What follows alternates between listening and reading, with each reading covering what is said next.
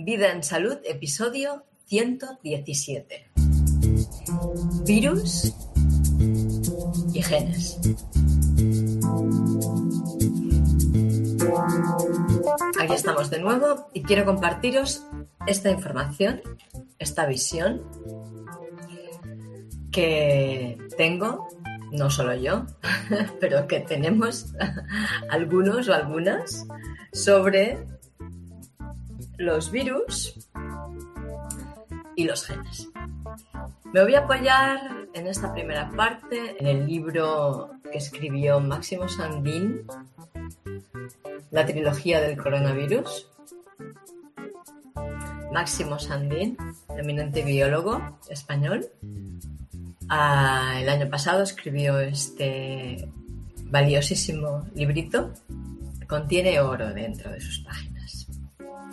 Y voy a leer textualmente algunos pasajes de este libro para empezar el discurso de este episodio de hoy.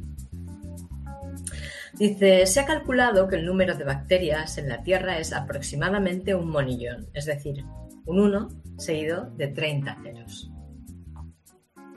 Pues bien, se estima que el número de virus es entre 5 y 25 veces el número de bacterias que existen en la Tierra. Como verán, los virus o entidades como virus han jugado un papel importante en la evolución de la vida. Pero esta es una larga historia y vamos a limitarnos a su función ecológica. En las aguas marinas superficiales se han contado hasta 10.000 millones de virus por litro de agua. Su función es el control de la base de, red, de la red trófica marina. Como los virus son inertes, se mueren pasivamente. Cuando las colonias de bacterias y algas crecen, estos se ocupan de limitar este crecimiento. Y lo que se deriva, los productos que se derivan de este proceso también contribuyen a la creación de las nubes. En los suelos, su número parece ser que es variable. En todo caso, es astronómico. En un estudio que presenta en el libro, se han arrojado cifras medias de, de 5,3 por 10 por gramo de suelo, o sea, una burrada de cantidades de virus por gramo de suelo seco. Y están también implicados en el control de las comunidades bacterianas. Y en cuanto a su presencia en los organismos, se considera que un 10% del genoma humano está compuesto por retrovirus endógenos, que quiere decir propios, nuestros, pertenecientes al propio, al propio genoma, a, nuestros propios genes. Virus que a lo largo de la evolución se han ido insertando sus secuencias genéticas en nuestro genoma o sea que la mayor parte de nuestros genes están constituidos por virus. El número de virus completos que realizan funciones esenciales para nuestro organismo es de tal dimensión que sorprende a los propios investigadores. Miles de millones, más bien billones, de virus bacterianos, o sea, más bien miles de billones de virus bacterianos, coexisten en los billones de bacterias de nuestro tracto, intestinal, que son esenciales para nuestra vida. Bueno, él da mucha más información en este libro que os recomiendo muchísimo. Eh, está publicado por la editorial Kawak. Pero yo lo dejo aquí, ¿vale? Ya me sirve todo esto que he estado leyendo para eh, iniciar la reflexión que quiero hacer en este episodio de hoy. Si los virus están presentes en la Tierra, en la cuantía en que lo están, en nosotros mismos, en la cuantía en que lo están, si cumplen funciones tan importantes ¿Por qué tenemos la idea de que son tan peligrosos? ¿Por qué pensamos que nuestra vida corre peligro cuando hay un virus? El otro día em, fui a la granja a comprar leche y el ganadero me explicaba que, bueno, estuvimos hablando un poco y me comentaba que estaban todos constipados, que no sabía si es que había un virus en el ambiente, pero estaban todos constipados. Y yo pensé en estas palabras de Máximo Sandín, ¿no? Y claro, ¿de dónde viene la idea de que los virus son los responsables de nuestras enfermedades? ¿Quién nos la ha inculcado? Si hay tantísimos, tantísimas evidencias científicas, porque en este libro que os he comentado, que, con el que me apoyo, al que me apoyo para eh, aportaros esta información, eh, aporta documentación científica, ¿vale? Que apoya todo lo que está eh, escribiendo Máximo.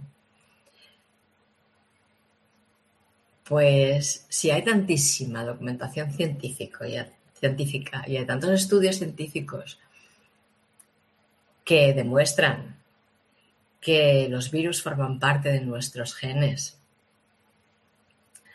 que están presentes en un número astronómico en el suelo, en el, en el aire, en el agua,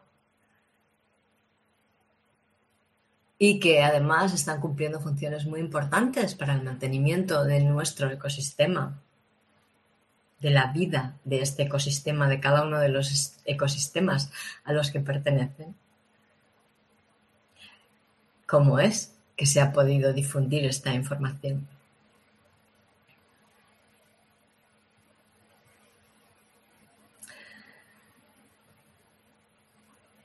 En todas partes donde se, se reúnen mentes que estudian, investigan, que tienen esta inquietud, ¿no?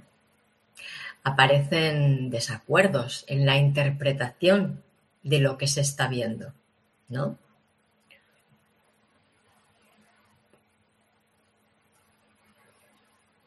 Esto nos pasa todos los días a nosotros y a nivel de la ciencia también pasa, claro. Mm.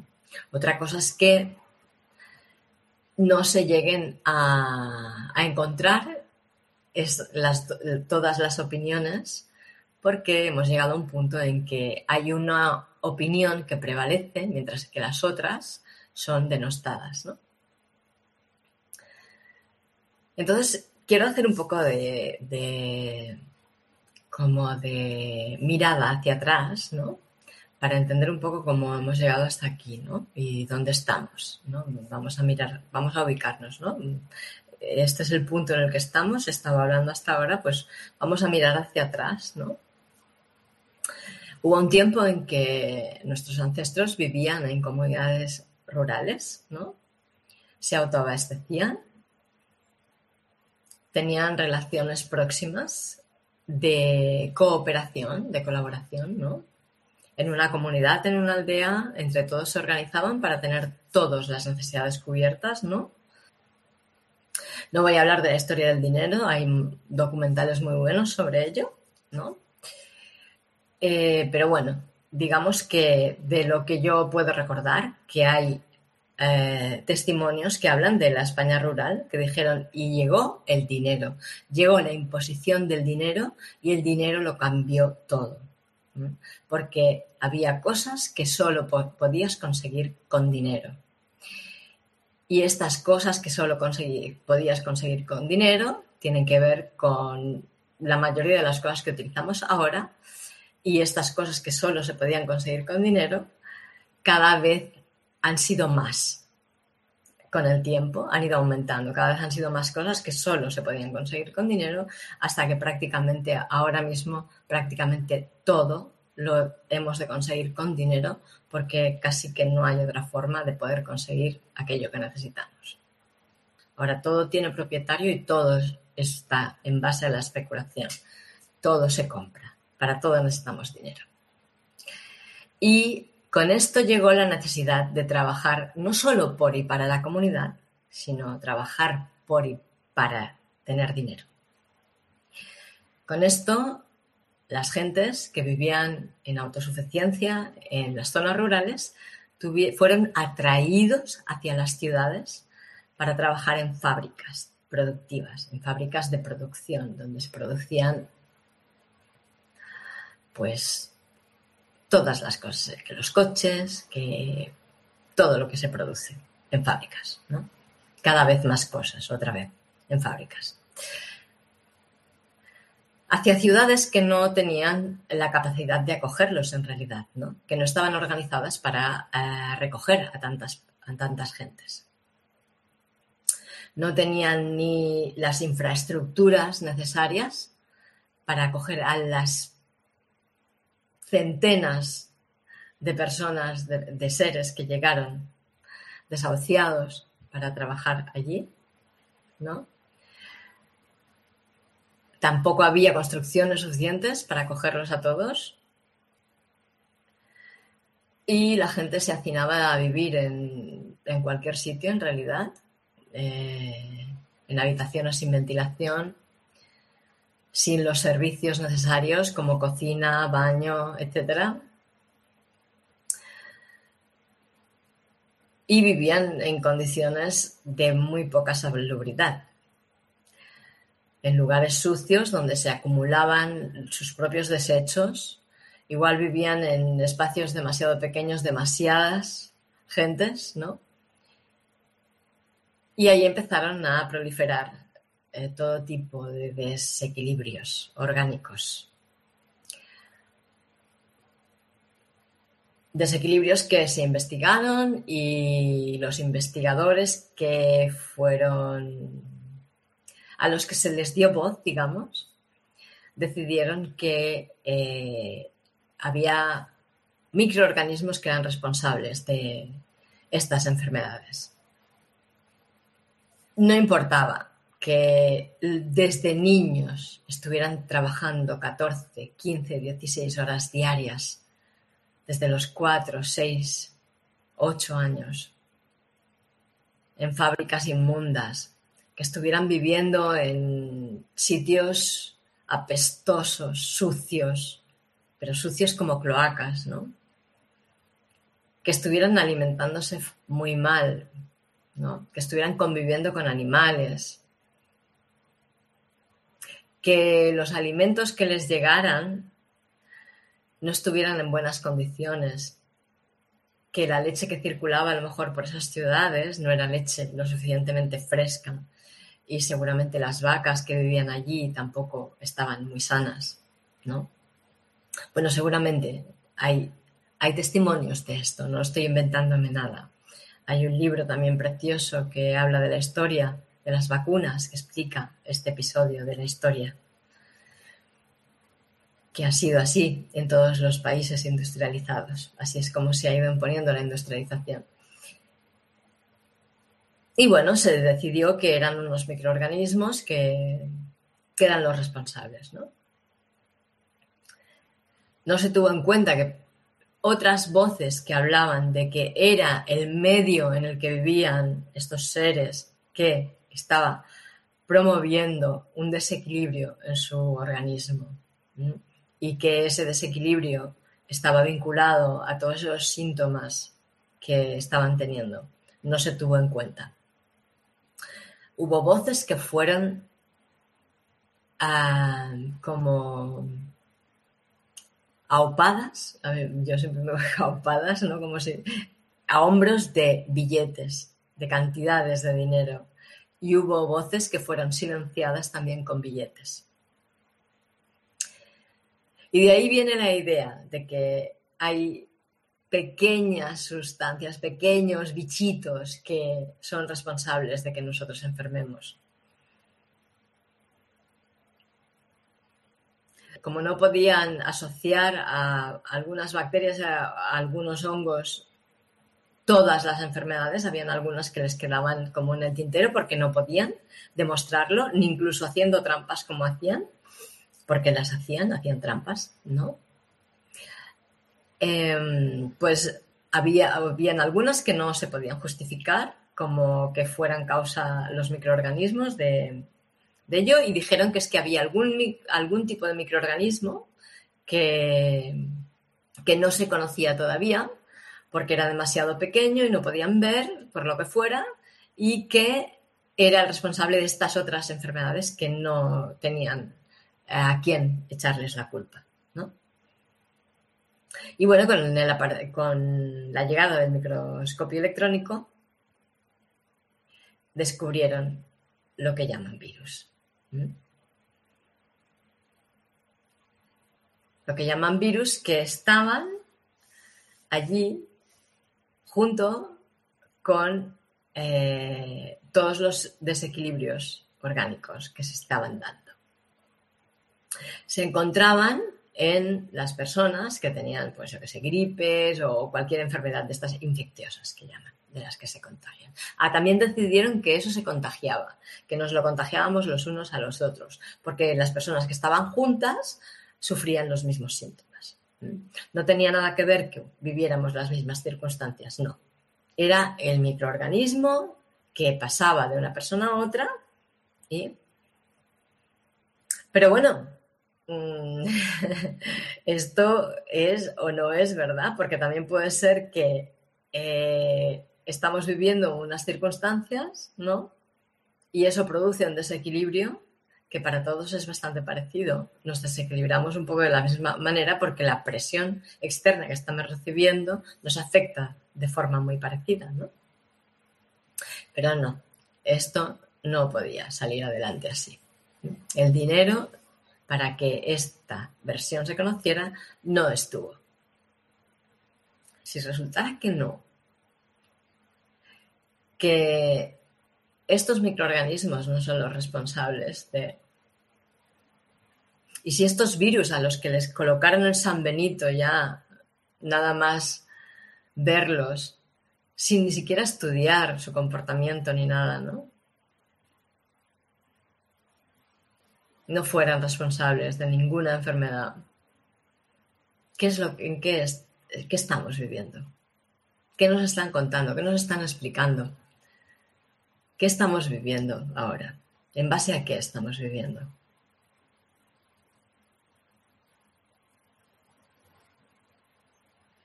Llevan años mm, eh, haciéndonos tomar eh, estos tratamientos que los imponen a los niños de pequeñitos, ¿no? Que entran de forma muy forzosa en su cuerpo. Nada de contacto natural, sino se salta todas las barreras defensivas que tenemos, ¿no?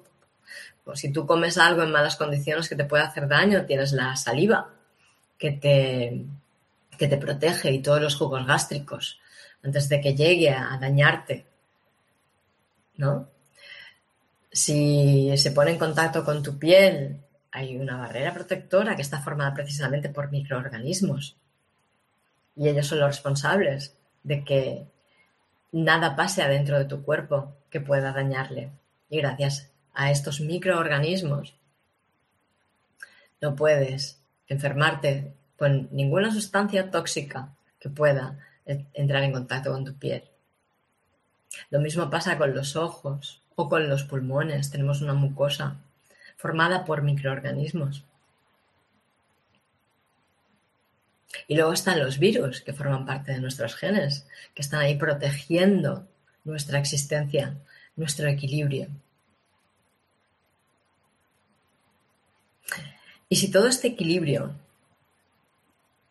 basado en microorganismos es alterado con microorganismos así tratados en los laboratorios que,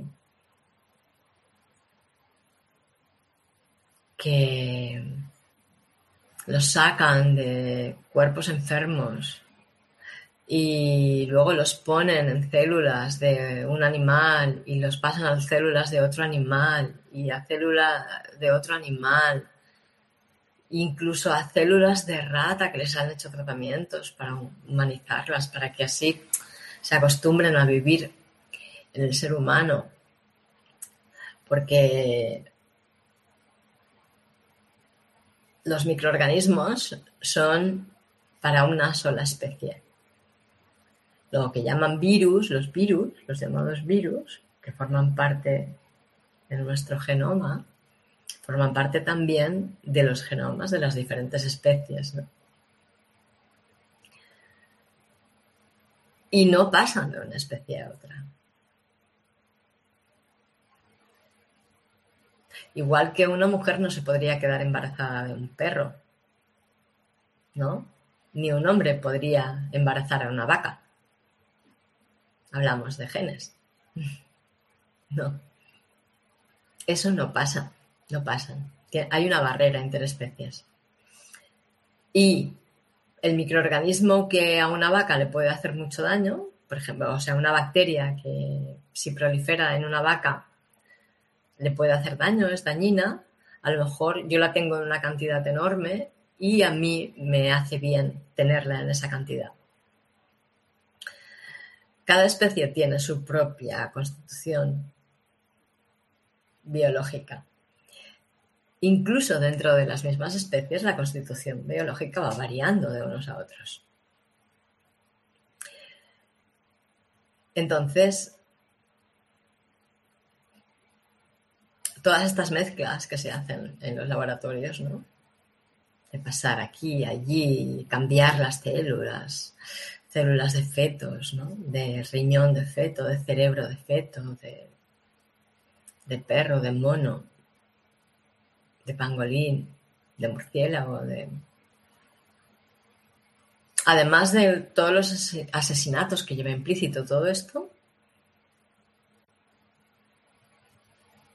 digamos, está generando productos mm, no naturales, que como contra natura, ¿no? Y entonces eso se, se mete saltándose todas las barreras protectoras en el cuerpo de los seres vivos. Incluso en el cuerpo de bebés que todavía no han desarrollado su capacidad inmune, su respuesta inmune, la capacidad de defenderse de eso, ¿no?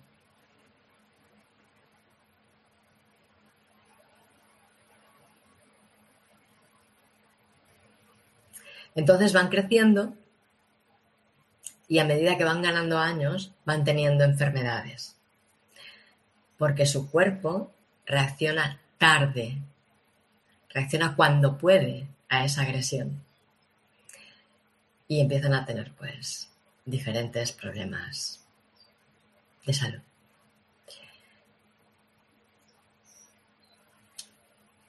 Y bueno, y esto es así. Pero me gustaría apuntar, me gustaría señalar que mientras nosotros queramos creernos que los virus son nuestros enemigos, estamos creyendo que nosotros mismos, nuestros propios genes, son nuestros enemigos.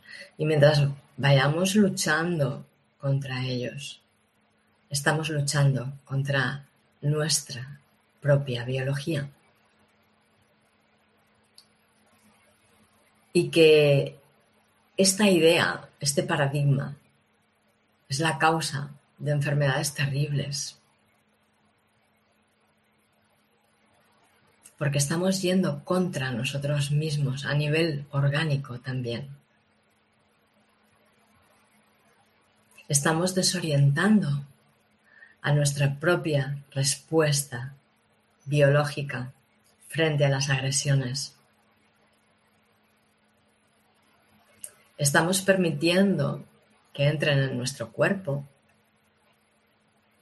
sustancias que desorientan a nuestra biología, que son muy parecidas, pero no son lo mismo. Y luego tenemos enfermedades autoinmunes. Y todos tenemos mucho miedo a estas enfermedades porque tienen consecuencias muy graves.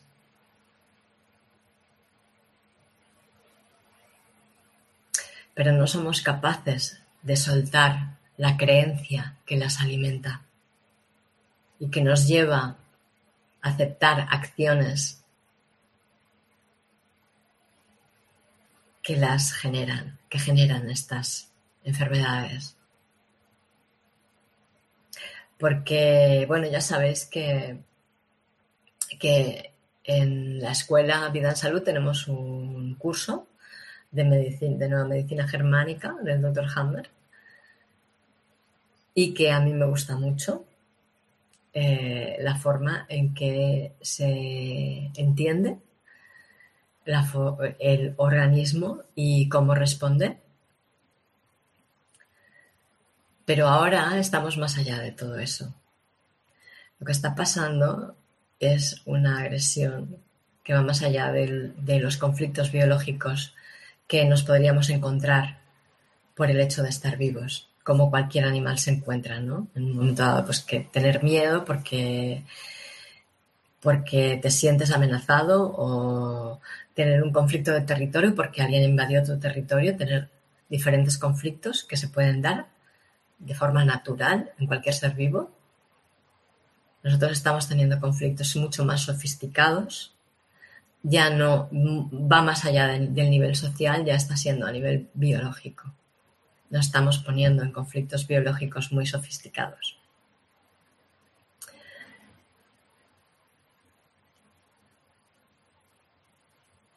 Y nada, solo quería que comprendiéramos que lo que llaman virus está demasiado relacionado con nuestros genes como para poder establecer una separación absoluta de que una cosa es una cosa y otra cosa es otra cosa. Que no creo que haya ningún científico que pueda decir que un virus no, no es un gen o que un gen no es un virus. Y no creo que, no haya, que haya ningún científico que pueda decir que un exosoma es diferente a un virus. Porque podría ser que estos virus que decimos que son asesinos ahora fueran nuestros padres y nuestras madres, nuestros abuelos y abuelas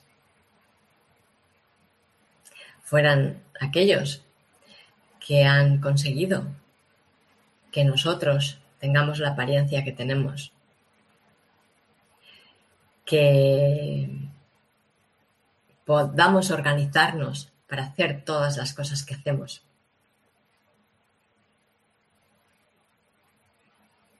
Y que si luchamos contra ellos, estamos luchando contra nuestras capacidades y contra nuestra integridad. Podría ser. Hay mucha información por ahí. En el post del episodio en vidaensalud.es eh, barra podcast barra 117 encontrarás la información que te deje con ella. Muchas gracias por escucharme.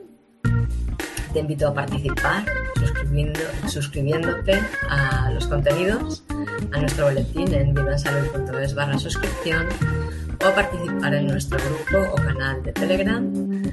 El grupo es Vida en Salud y el canal es Noticias en Derecho. Nos vemos, ya nos hablamos, nos escuchamos en el próximo episodio que quiero hablarte sobre las mascarillas. Y bueno, pues que hasta entonces tengas muy buenos días.